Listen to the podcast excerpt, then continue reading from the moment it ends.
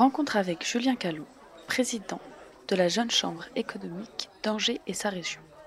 On lance l'action carte sonore présente dans 40 villes en France, qui est euh, donc une action à destination des personnes malvoyantes, de manière à ce qu'ils puissent être autonomes sur la lecture et la compréhension des cartes des restaurants et des bars. Aujourd'hui, euh, très peu de restaurants sont équipés de cartes, par exemple en braille. C'est onéreux et puis chaque fois qu'on change la carte, faut tout réimprimer.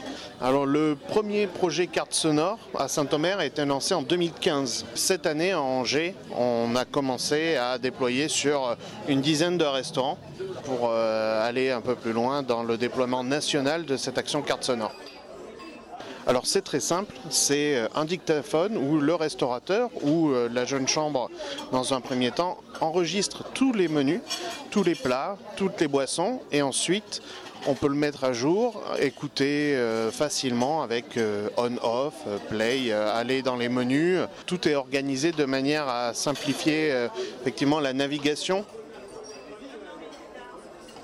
Dès euh, que tous les restaurants euh, seront équipés, on transmettra l'action à deux associations qui sont euh, l'association AVH et le groupement des intellectuels aveugles et Ambiliop. Alors ils nous ont aidés parce qu'ils nous ont permis de tester le dictaphone, de voir comment est-ce que c'était le plus fluide pour eux et euh, lorsque l'on a fait notre soirée de lancement, euh, ils étaient présents pour euh, montrer aussi l'intérêt pour leurs membres d'utiliser la carte sonore.